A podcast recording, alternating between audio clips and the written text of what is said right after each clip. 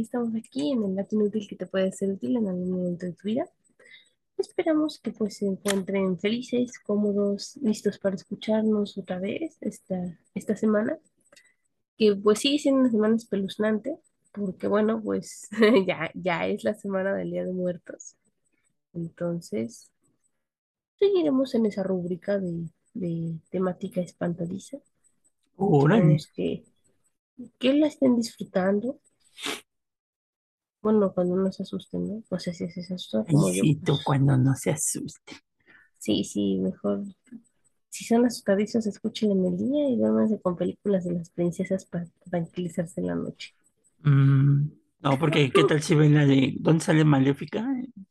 No, bárbaro.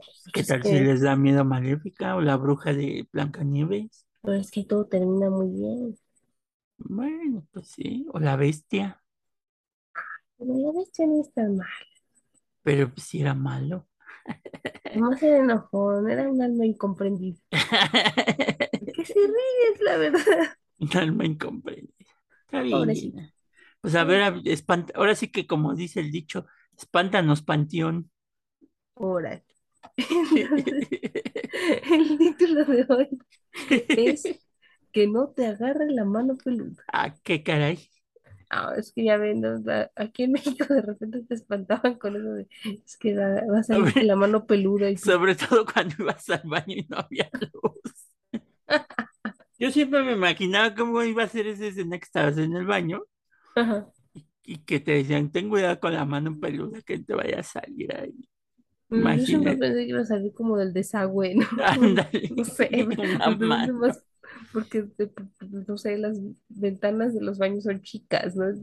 Pues como la, no sé, era una cosa medio exótica. No sé cómo ustedes se imaginan que va a salir una mano peluda, pero el punto es que uno se espantaba con la idea de la mano Y es peluda. que eh, viene mucho de ese, pues es también, no sé si es un relato gringo, no sé de dónde, Ajá. que hablan mucho de una mano mágica, que, que los Simpson lo ironizan con la mano del mono, ¿no? Entonces, se supone que es una mano disecada y le vas pidiendo un deseo y se va, se va cerrando y hasta el último que se cierra se, se lleva tu alma. Entonces, yo Ah, creo, yo creo que de ahí viene la mano peluda, ¿no?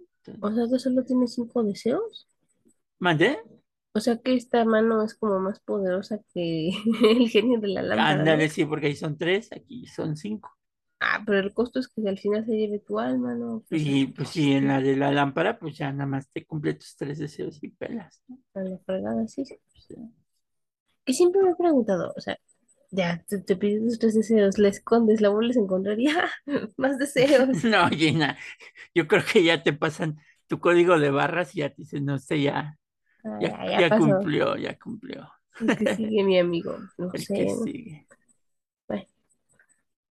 Bueno, pero en esta ocasión vamos a hablar de, La mano de, peluda de, ajá, vamos a hablar de la mano peluda, no de otras manos. Esta mano peluda que es tan mencionada por acá. por Y México. Ajá. por acá, ay, sí, sí, por, Bueno, por y yo acá que creo es que nada más de la Ciudad de México, porque bueno, quién sabe si en el interior, pero Ay, no, Yo siempre consideré que era pues, todo México, ¿no? Pero bueno, puede pues ser vamos, que vamos a ver. quien Allá no. quien no lo haya escuchado un programa, este programa de radio.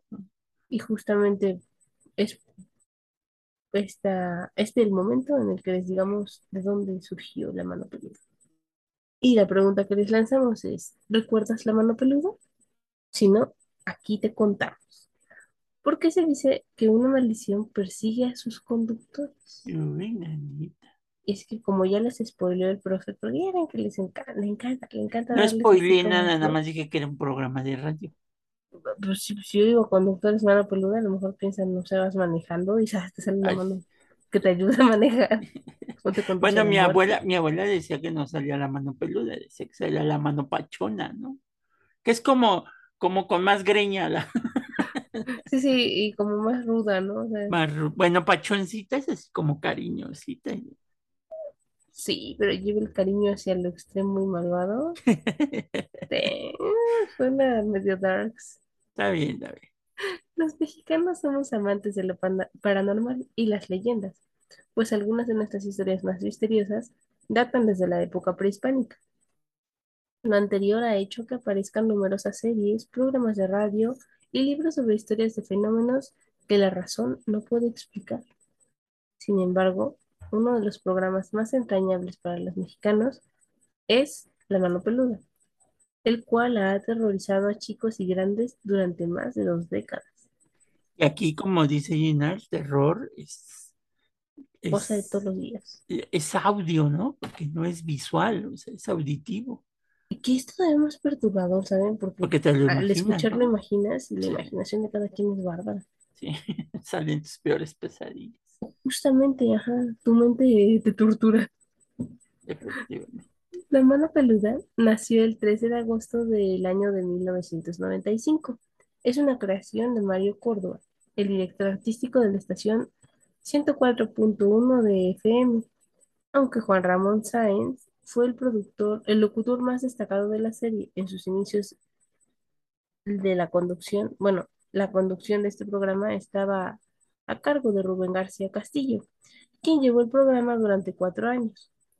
Posteriormente, fue Sáenz quien consolidó el programa, mismo que era escuchado por automovilistas, amas de casa, trabajadores y niños, alimentando el terror nocturno con historias de ultratumba. Y es que era bien curioso, Gina. Yo me acuerdo que tú todavía creo que ni existías en el 95. No, Entonces, este, yo me acuerdo que en sus inicios el programa, este, su horario era a las 8 de la noche, era de 8 a 10 la noche. bastantito tiempo en el aire, ¿no? Eh, eh, pero pues dices, las 8 de la noche, pues todavía no piensas en eso. Saludos a la chica lavadora y, y algo de fierro que venda.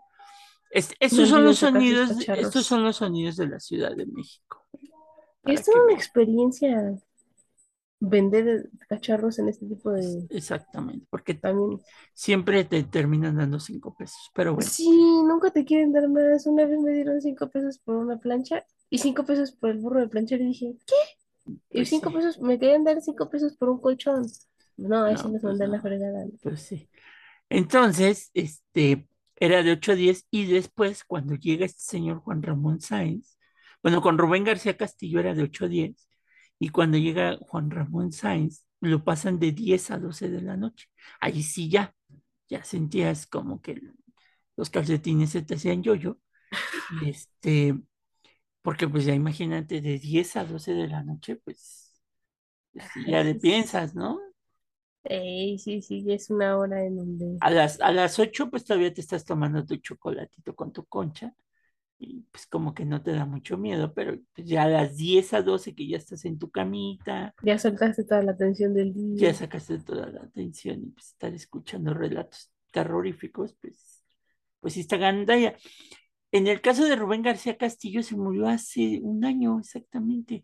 Él tiene un programa todavía, bueno, tiene, Tenía, ya se murió, porque todavía sigue el programa, que se llama, creo que Relatos de la Mano Peluda o algo así, en, en un canal del gobierno del Estado de México, en el canal mexiquense. Y es de 11 a 12 de la noche en la televisión y de Ujú. 12 a 1 en radio mexiquense. Entonces tenía una locutor, tiene una locutora que fue la que se quedó ahorita con el, con el programa. Sí. Este, y pues también se habla de que su muerte, junto con la de Juan Ramón Sáenz, fue como misteriosona, ¿no? Entonces, entonces, y ahorita vamos a ver por qué. Sí, le digo que, ¿para qué no se meten esas cosas? Pero pues aquí les vamos a contar porque Ah, somos bien chismosos. Y, lo, y lo más curioso es que lo leí, bueno, yo me acuerdo, te digo que cuando era de 8 a 10, Ujú. porque era cuando salía yo de la universidad, en, Uh, en el microbús, para los que no son de la. Ciudad de México, en el O sea que usted lo iba escuchando en el camino. Exactamente. Ay, qué pánico. Como me hacía una hora veinte más o menos. Este, pero fíjate que yo prefería escuchar eso a estar escuchando. Había otro programa de un tipo que hace bromas por teléfono, Ay, yo ganó. Que se llama el dichoso panda o no sé qué. Tipo loco, he escuchado de varias bromas que sí han salido mal. O sea, nunca he escuchado su programa, pero sí de bromas que han salido mal. Y ya la verdad, pues a mí no me gustaba porque muchas veces le hablaban a las mamás o a las O sea, creo que el problema no es él, sino las personas que piensan en bromas bien Eh, locas, en ajá, donde que no piensan las consecuencias que pueden surgir a partir de ex- exactamente, y que juegan con, pues, pues, con la con mente los de la... sentimientos Había, de gente que había conocen. una que se hizo, que se salió de control cuando un tipo habló y dijo que tenía VHS. Mm, Entonces, o sea, VHS es una videocasetera. ajá. Sí, sí, ¿qué Este, tiene pero cuando tú se lo dices a alguien, le dices que estás en el hospital y pues la gente pues está pensando en otra cosa y le dices, es que, ¿qué crees? Que tu, tengo VHS, pues, la gente no va a asociar con las Sí, ya, ya entendí lo va a asociar con la enfermedad, el virus Del, VIH, que y, y era cuando estaba más fuerte. ¿no? Entonces, No, no, o sea, eso es una falta de respeto para la persona que llamó, para las personas o, enfermas de o los VIH. que hablaban cuando los detenían por drogas y no sé qué cosa, ¿no? Entonces, ¿Qué gente tan sí, yo por eso te digo que yo prefería oír relatos de terror que, que, que bromas pesadas, ¿no? Sí, bueno, si lo pone así, creo que hasta yo, ¿eh? Pues sí. Y ir venías, pensando, venías en el camión, pues, este, pues hasta que llegabas casi a tu casa y que ya no te daban ganas de bajarte del microbús, porque, ya querías vivir ahí con el señor del pues sí, porque imagínate, si hablaban de algún relato de una calle, pues imagínate, Ay, no, qué pánico. Qué Bueno, pánico, pero bueno, sigamos. Y justamente la dinámica era muy sencilla. Los distintos radioescuchas se comunicaban al programa y relataban sus historias. Algunas de ellas eran experiencias propias, otras eran transmitidas. Ya saben, por algún amigo o pariente, ¿no? Te cuenta su, su experiencia su del experiencia trasfondo. paranormal como una amiga que alguna vez vio el chupacabras, pero bueno, No sé, eh, sí, sí, sí, hay historias bien locas así. que lo De vio en la esquina de su casa, me acuerdo que decía que ella tenía un patio y en la esquina y abría sus alas y cerraba sus alas, el chupacabras. miren, yo no voy a decir que no es cierto, porque la verdad es que yo también tengo relatos de, de gente, o sea, que, que yo pues, la veía, ¿no? De concho, Pero bueno, del chupacabras, y nada, pues. no sé, me tocó la llorona. Ah, bueno, ese es un clásico. O sea, quien no ha escuchado a La Llorona no es mexicano, casi casi. Sí, no, pues yo, yo por eso, porque no quiero escucharla, mejor no. Hay un- una posada muy bonita en un pueblo que, que frecuentábamos cuando era joven, pero la verdad es que no me quedaría, o sea, es súper bonita. Yo la he visto de día, muy bonita, buen lugar, la persona que la administra es amable, pero la verdad no me quedaría ahí porque está al lado de un río y yo no quiero jugarla al vivo y que se me aparezca la llorona, ¿verdad? Y es que aparte, pues los papás, los papás eran bien buleadores con, con los niños en épocas anteriores. Buleadores Este, pues sí, porque te decían, si no te duermes, te va, va a venir la bruja y te va a llevar, ¿no? de tus entes que te iba a llevar el viejo del El costal. viejo del costal. O sea, era clásica, o sea, conmigo nunca la aplicaron porque de decir que yo era una niña muy tranquila, pero sí me llegó a tocar en las vacaciones largas, que era cuando podía estar con mi mamá, íbamos al mercado y así, que decían otras señoras, ¿verdad que te va a quedar con la señora del puesto? Sí, te voy Ah, a dejar. sí. Y las- pero lo gracioso del Y caso es que estiraba la mano la señora. ajá, o sea, sí hacían la actuación completa, pero no se ponían de acuerdo previamente, o sea, salía de, de la conversación y ellas Ah, accedían. Y pues el niño en cuestión obviamente ya se portaba bien porque pues le entraba el pánico. Que había niños que ni eso les daba miedo, pero bueno, ya estaban más curtidos que, que la piel. Entonces, este, pues así aplicaba aquí la dinámica del programa. La temática era diversa, justamente porque pues no se sabía quién iba a marcar y qué iba a contar. La gente solía hablar de apariciones fantasmagóricas, abducciones de ovnis, la tabla Ouija, Uh, etcétera. No, es, es que hay un ¿Qué viste? de... ¿No has visto el video del, del- de este padre muy famoso? Este, ¿cómo se llama? Este sacerdote que salía hasta en la televisión, Ah, entonces José de. Jesús Aguilar. Hizo un especial de la tabla Ouija, todo eso. Entonces, este, ahí si no, busquen al padre José, ¿cómo dices que se llama? José de Jesús Aguilar. José de Jesús Aguilar, Está búsquenlo en ahí. YouTube. Eh, Lo sacó hace dos semanas, creo, su especial de la Ouija. ¿No crees? De, de repente veo a la misa, bueno, porque a mi mamá le gusta ver la misa con él, pero no, Pues no ya sabes que, que ya nada puedes hacer. Con, con- cuando él lo dice, nada puedes hacer ya entonces.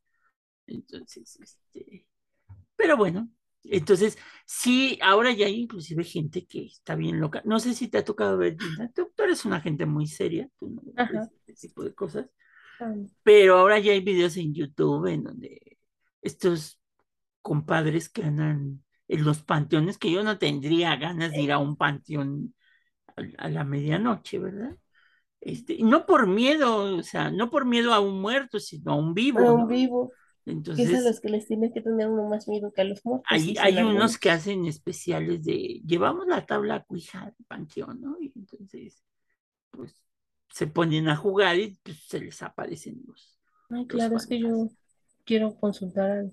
O sea, pero además de que, o sea, dejemos de lado, que no es por dejar de lado sin importancia, que está cometiendo una serie de delitos interesantes que podrían llevarles varios años en prisión. Digo, por Sí, si porque no lo a habían pensado, panteón, pues sí, es un concurso de delitos bastante serios. O sea, qué ganas de pues ir a jugar hacer... No, no, o sea, hacer mofa con el dolor ajeno. pues sí.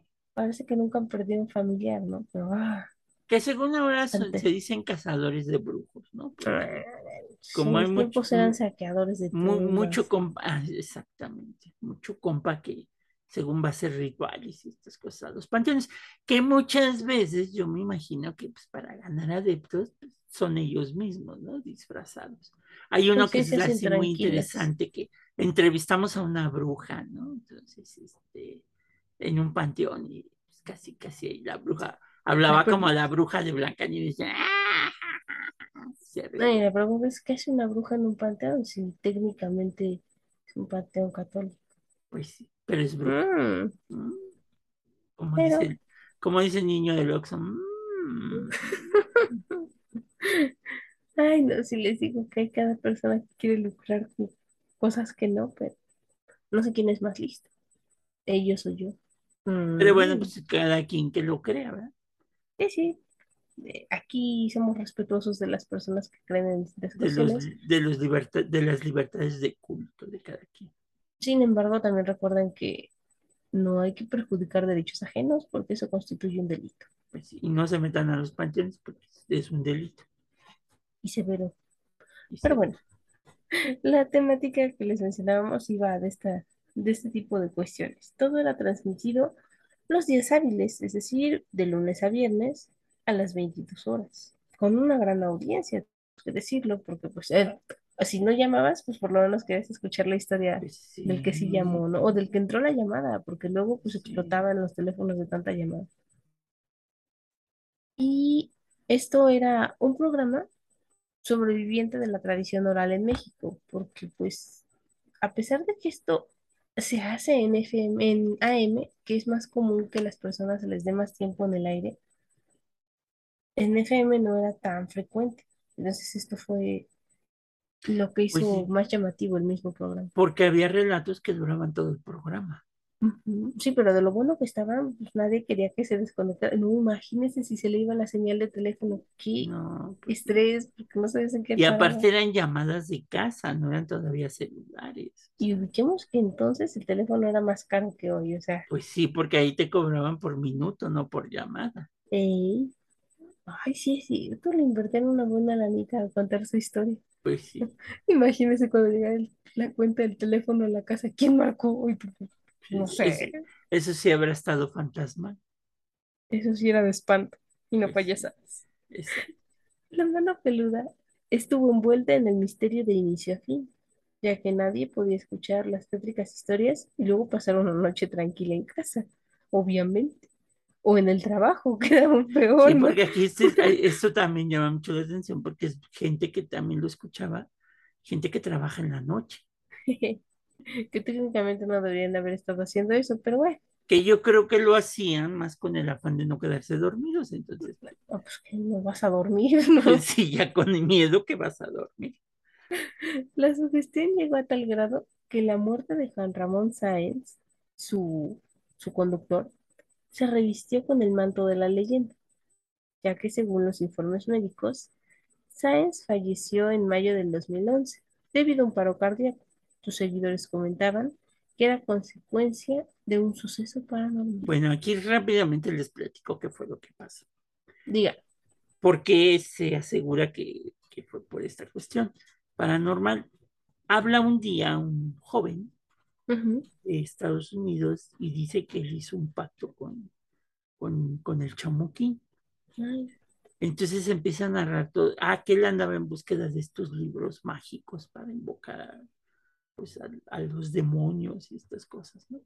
Entonces que invoca a uno, pero creo que invocó al más malo de los malosos, que yo digo, bueno, pues se supone que el, el más malo de todos los malosos pues, pues, es Luzbel, ¿no? O sea, no puede haber un demonio sí. más maloso, ¿no? Entonces, este, Pues él fue el que empezó todo. pues sí, pero bueno, hay, hay demonios más malosos que Luzbel, ¿no? Es que él Entonces, está ocupado chambeando en él está ocupando, está, está chambeando, pero bueno, está checando las parrillas, pero bueno. Este, entonces habla y cuenta cómo, cómo hizo este pacto. Entonces, una de las cosas que él dice es que, que pues mató a, su, a un familiar, este, y pues que de ahí la sangre la, la honró y no sé qué tanto, ¿no? Y sigue narrando y sigue narrando hasta que llega un momento en que dice- empieza a hacer una serie de sonidos en donde dice, es que me están atacando ahorita, da, la, pum, pa, pum, pa, pas, pas, chin, chin, chon, pan. ¿no? Entonces, Juan Ramón Sáenz, que se supone que pertenecía a todas las religiones porque era católico, cristiano, chamán y todo lo Órale. demás. Entonces Juan Ramón Sáenz saca, ah, porque para esto se, siempre tenían la Biblia. Entonces Juan Ramón Sáenz empieza a leer un salmo que es, no sé cuál es el salmo, que se dedica para que se vayan los espíritus malignos, ¿verdad? Ok. Entonces empieza a decirle, y vete para atrás, ¿no? Así tipo este, película del exorcista. Este, y resulta que pues, cuelga el chavo este, Juan Ramón Sáenz le, se vuelve a comunicar con él, le contesta y dice que pues, lo atacó, ¿no? El, el demonio y le, le, pegó y todo eso. Porque este cuate podía, ah, se supone que el pacto era que le daban el dinero, o sea, tenía todo el dinero del mundo, pero tenía que gastárselo, no podía ahorrarlo. O sea, él tenía que gastárselo. O sea, y, No, pues, pues así pues sí. no rendí. Entonces el chiste es que Juan Ramón Sáenz se hace famoso por ese relato, al grado de que lo llevan a televisión. Entonces en, en TV Azteca lo llevan y Juan Ramón Sáenz invita a este cuate a que venga de Estados Unidos a México y se van a Xochimilco, por eso hasta que dijiste el río, me llama mucho la atención, se van a Xochimilco en la en los noche. ríos pasan cosas bien locas. En la noche, pues presentan al cuate este que trae una piel de no sé qué, porque uno de los, pues, ¿cómo les llaman? De los pastores cristianos eh, le había dado esa piel para que no lo atacaran estos demonios. Y entonces entrevistan y todo eso y todo eso. Y a la siguiente semana que sale esta entrevista, pues Juan. Ramón Sáenz, pelas, se murió. Entonces dicen los que conocen de estas cosas paranormales que el chavo este lo que hizo fue ofrecer la vida de Juan Ramón Sáenz para que se le quitara el, el chamuquín, ¿no? Entonces, que por, eso, que por eso se murió Juan Ramón Sáenz. Según el parte médico, bueno, pues, le dio un paro cardíaco y, y pelas, ¿no? Con, con los tenis. Pero es por ese relato que todavía es, es, muy famoso, busquen relato de Juan Ramón Sáenz y ah, es una cosa maravillosa para estas, no, no, no lo oigan de noche porque les va a dar No van a dormir. este, Sí. pero sí es una cosa maravillosa, ¿no?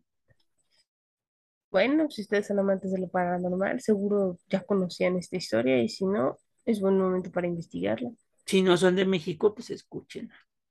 y para Ah. que sepan qué pasó detalle a detalle, porque esto, por lo que entiendo, pues fue un resumen muy, muy Muy genial. breve. Ajá.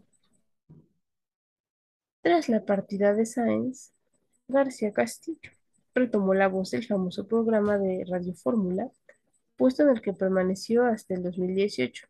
Debido a la reestructuración de la empresa radiofónica, ese mismo año García Castillo llevó el concepto del programa a la radio mexiquense, como nos contaba este, el profesor, ¿no? Así que cambió de, emisora, donde se le cambió el nombre justamente por derechos de propiedad.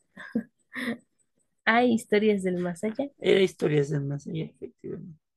Lamentablemente, como comentamos al inicio, Rubén García Castillo falleció, falleció en mayo del 2021, deceso que también está vinculado a un deceso, a un- una cuestión paranormal. Que volvió a pasar lo mismo. Hubo un relato que hablaron a Radio Mexiquense y pues pelas, ¿no? Entonces dicen que, pues todos estos que hacen pactos, pues hablan estos programas para, para... Librarse ellos. Sí, Ah, Hombre, así no se vale. Pero bueno, de acuerdo a los radioescuchas, Sainz había fallecido al investigar la historia de Josué, un endemoniado por el cual, el cual le invitó a, a orar con un predicador protestante.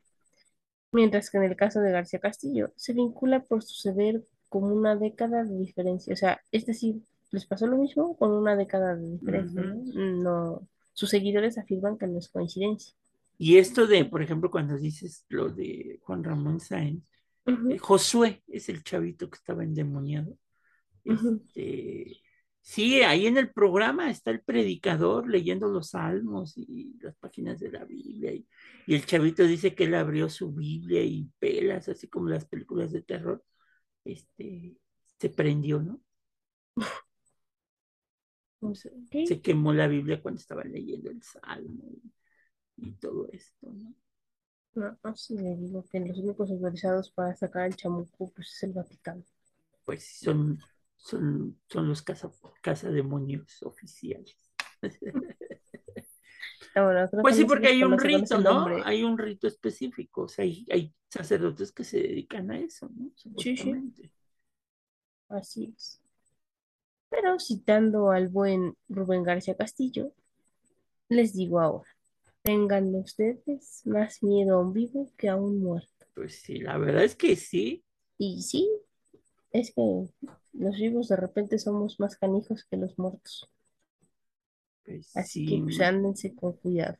Por eso les digo que aquellos que se meten a los panteones, pues no van a ver un fantasma, sino lo que van a ver es un vivo que... Y luego esta gente que va a estos panteones a hacer ritos, porque sí los hace, este, pues luego van armados con pistolas y, Y Claro, o sea, nunca sabes qué pueda pasar y, pues, sí. y para qué buscarle tres pies al gato si tiene cuatro. Y aquí pues, no tiene chiste ir a un panteón, entonces. Es un sinsentido, no lo hagan. Bueno, no con esos fines. Si ustedes van a ir a visitar a un familiar, a ver la tumba de este familiar, pues no sé, para arreglar trámites, No, o eso sea, está bien. ven, vas en el día, pero no vas a ir Exactamente, pero no, no a las en la 3 de la mañana, ¿no? Les digo, además de que es un delito, pues andan perturbando la paz ajena. Pues sí, porque hay gente que se dedica a saquear las tumbas, entonces, pues es gente que puede ir armada y pues, pelas, ¿no? Ujú, Sí, claro, y todo por encubrir el secreto. Entonces, mejor quédense tranquilos en sus casas y no anden Sigan escuchando los no. relatos mejor de Rubén Castillo Juan Ramón Sáenz. y- Sí, o bueno, pueden escuchar ahora a la conductora que se quedó con el programa. Ajá. Si ustedes quieren llamar para contar su historia, adelante. Tampoco nos paga nada, pero tampoco no sería divertido.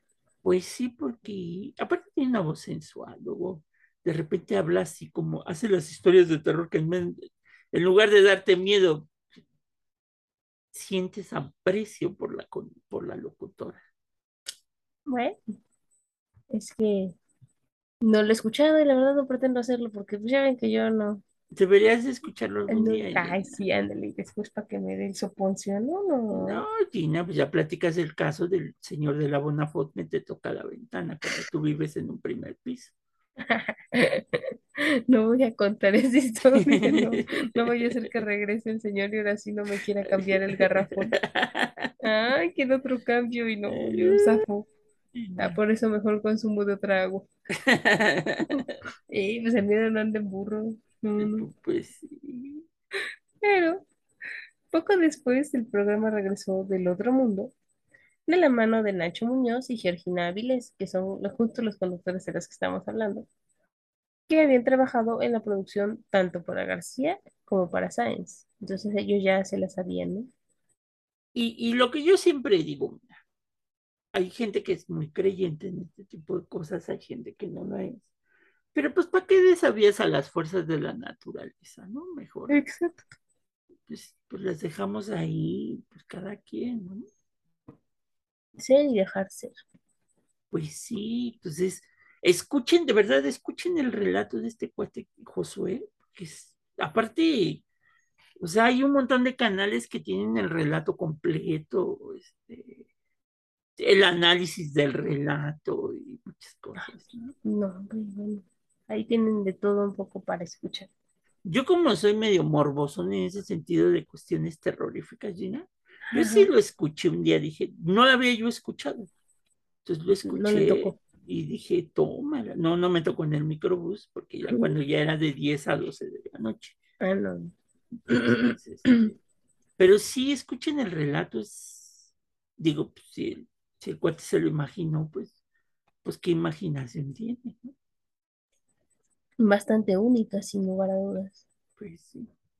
Pero, pues bueno, aquí está la recomendación por si quieren escuchar a mi tocaya y al señor Nacho Muñoz, porque a ustedes les gustan este tipo de historias, adelante.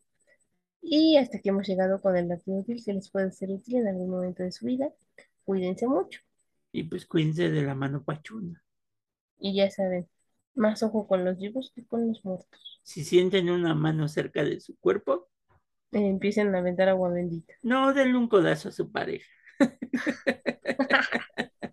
También, ahora que si van en algún transporte público, griten.